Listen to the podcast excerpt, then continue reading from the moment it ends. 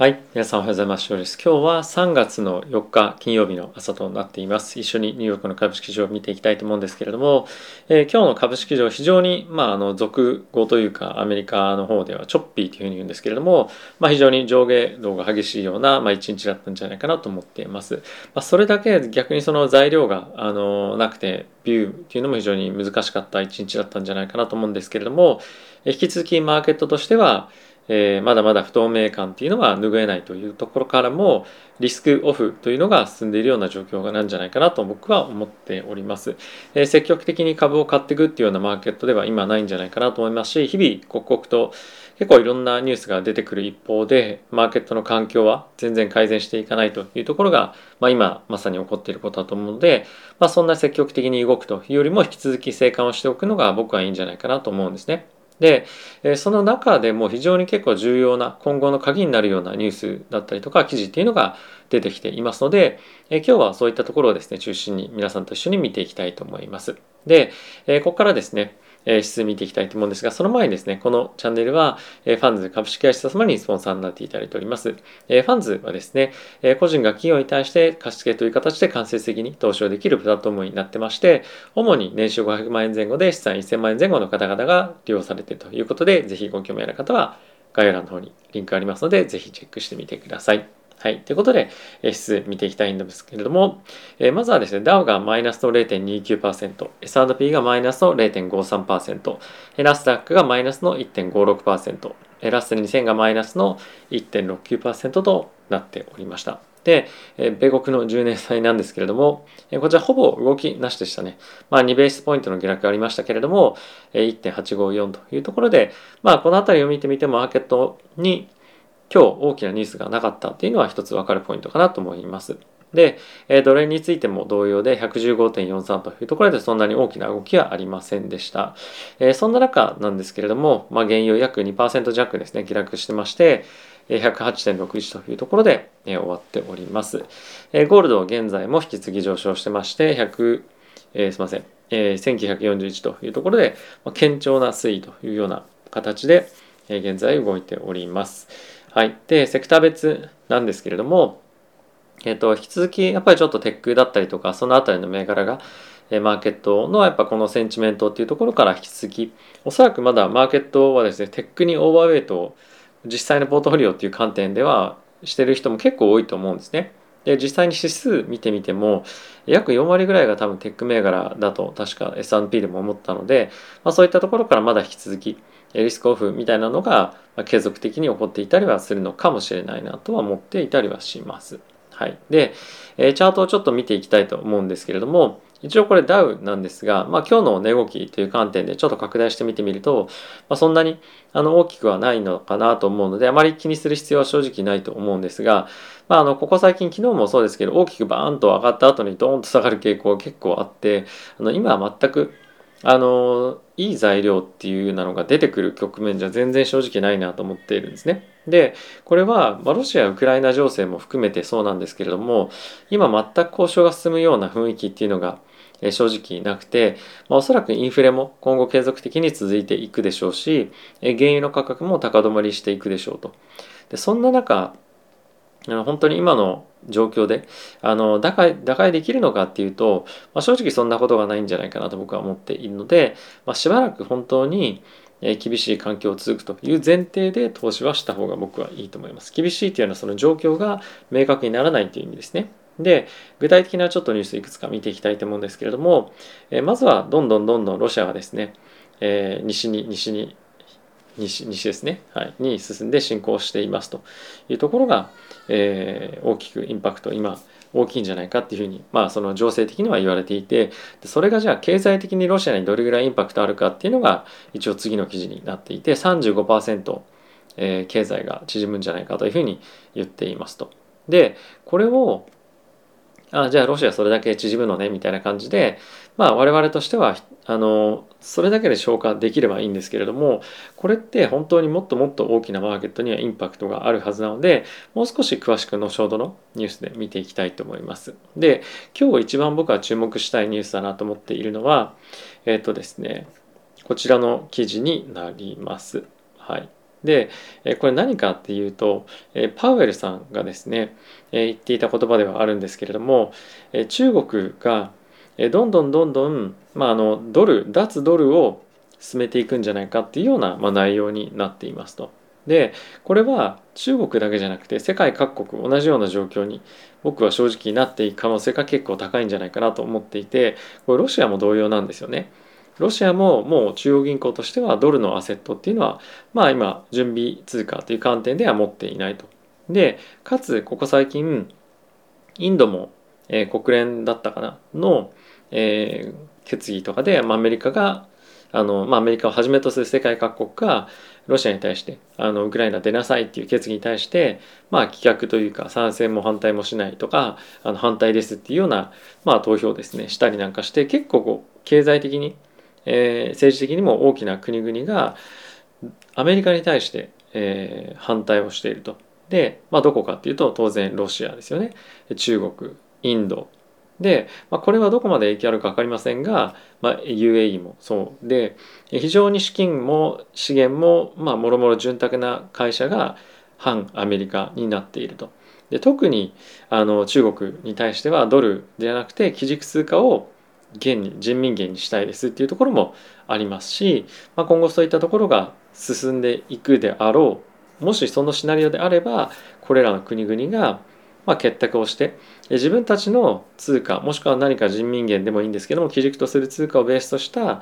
経済圏っていうのをしっかりと構築していくような動きになってくる可能性が十分あるんじゃないかなと僕は思っています。でまあ、そんな中ですね非常に一つやっぱり注目しておきたいべきポイントなんですけれどもえロシアはですね、まあ、今デフォルトに債券向かってるんですよね債券のクーポンですね外外外国向けに払えませんということを言っているんですけれどもまこれって払わないというか払えないっていうのも実際あると思うんですね。でこれっていうのはなぜ引き起こされたかっていうと SWIFT からの排除だったりとかもろもろのサンクション制裁のせいですよね。でこれって積極的にロシアが、えー、そうしますっていうふうに言ってるよりも、まあ、他国の、えー、政策によって払えないという状況に追い込まれたと。でこれっていうのはあの自国自ら経済がダメになっていったみたいなものとはおそらくロシアとしては認識非常に違うと思うんですよね。でこれによって、まあ、自分が負っていた債務っていうものを払わない払わなくてもいいみたいな感じにまなることによって自分たちのま国の債務大幅に縮小できたりとかまたそのドルからさらにどんどんどんどん離れていくことっていうのも、ま、こういったことを通じてできていくんじゃないかなと思うので、ま、この辺りの流れは結構その戦略的にやられてると思うので、ま、どういうふうに本当に経済圏としてえーまあ、中国とかロシアとかそういったところが、ま、成立したものを作り上げられていくかっていうところとあとはその世界的にドルからの脱却っていうのがどれぐらいのスピードで進むのかっていうのは非常に注視しておきたいなと思います。でやっぱそうなってくると非常に注目されるのが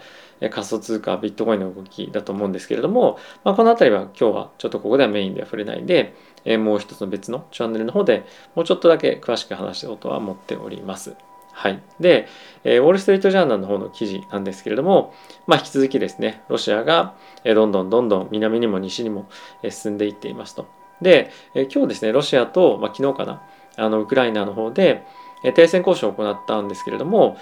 全くほとんど、まあ、進展はなしということで、えー、まだまだ時間はかかりそうだなというところは、あのまあ、変わらずということかなと思います。はい。ちょっと サイレントとかうるさいんですけど、申し訳ありません。はい。あとは他の、まあ、ニュースとしては、まあ、現在のような状況がもう至るところで、まあ、いろんな形で書かれているというような状況かと思いますので、えー、特に、まあ、一個一個は触れていかないようにしようかなと思ってはおります。はい。あとはですね、まあ、非常に注目されるのは、やはり、あの、ペットがどういうふうに動くかっていうところかと思うんですけれども、ま、具体的な今日コメントがあったのはですね、えっ、ー、と、こちらですね、まあ、リッチモンド連銀総裁の方からも、まあ、供給網の問題に関してはいずれにせよ、まあ、年末に向けてですね改善をしていくんじゃないかというふうには言っているもののまだ確信持てませんというような感じのコメントは出ておりました。でこれはあの先日パウエル議長の方からもコメント出てましたけれども引き続きインフレについてはこういったロシア・ウクライナ情勢があることもあってえまだ分かりませんと。ただし非常に不透明な状況であることは変わらずということで、まあ、あのどちらかというとやっぱそのインフレの圧力の方向にインフレのま上昇圧力の方向に、リスクっていうのはあると思うので、まあ、この辺りはこの供給問題いずれかあの改善していくだろうというところについては、まあ、ほぼ全く信じられないというような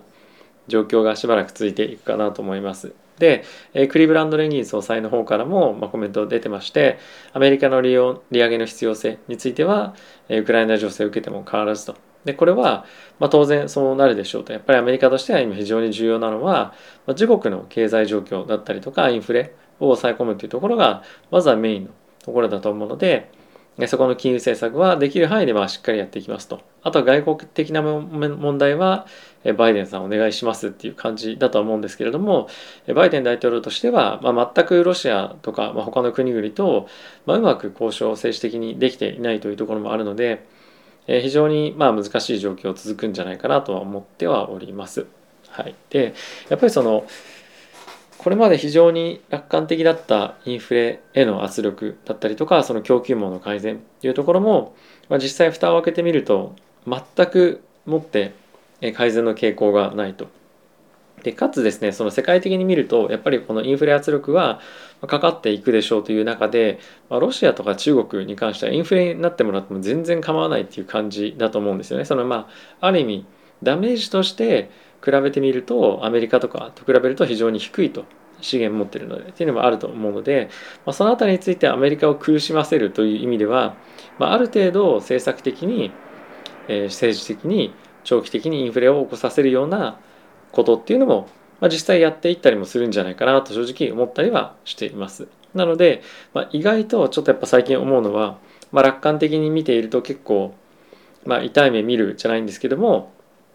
あの危なかったりはするのかなとは思っています。ただし、まそんな中でもあの結構やっぱこういった戦争とか有事の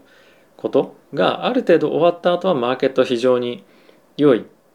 方向に転換していくっていう、まあ、これまでの傾向はあるので、ま、そこを見据えてマーケットでポジティブにいるっていう人もいると思うんですね。なのでまあこれが本当に過去のと同じような動きをするかどうかっていうのはあのちょっとまあわからないんですがそこの鍵を握るっていうのはそこの脱ドルとかっていうところは結構大きなポイントに問題になってくるんじゃないかなと思ってはいます。でそこで気になる動きはそのドルとかいうところも、まあ、あのもちろんそうだと思うんですけれどもロシアのその債券のデフォルトがどういうふうに整理されるとかっていうのも結構、まあ、特に金融機関とかについては大きなインパクトも、まあ、あるんじゃないかなと思いますしあとはそのロシアのえー、まあ、関連ビジネスやってるとこもそうですしあとはですね何気に世界なんちゃらファンドみたいなところのあのー、おそらく信託とか持ってる方はですねあの今日ちょっとウォール・ストリート・ジャーナルの記事の中にもあったんですが意外とですねロシアの企業入ってます。ガスプロムとかもそうなんですけれどもロシアの企業は結構大きな会社特に資源の会社がそういった投資信託に入っていることが多いんですね。なので、まあ、そこのリスクは、まあ、あの分散されているので少ないっちゃ少ないんですけども一応そういったリスクも、えー、投資信託世界的なその企業を買ってるみたいなやつでも入っているのでそこはですねあの本当に気をつけていただければと思っております。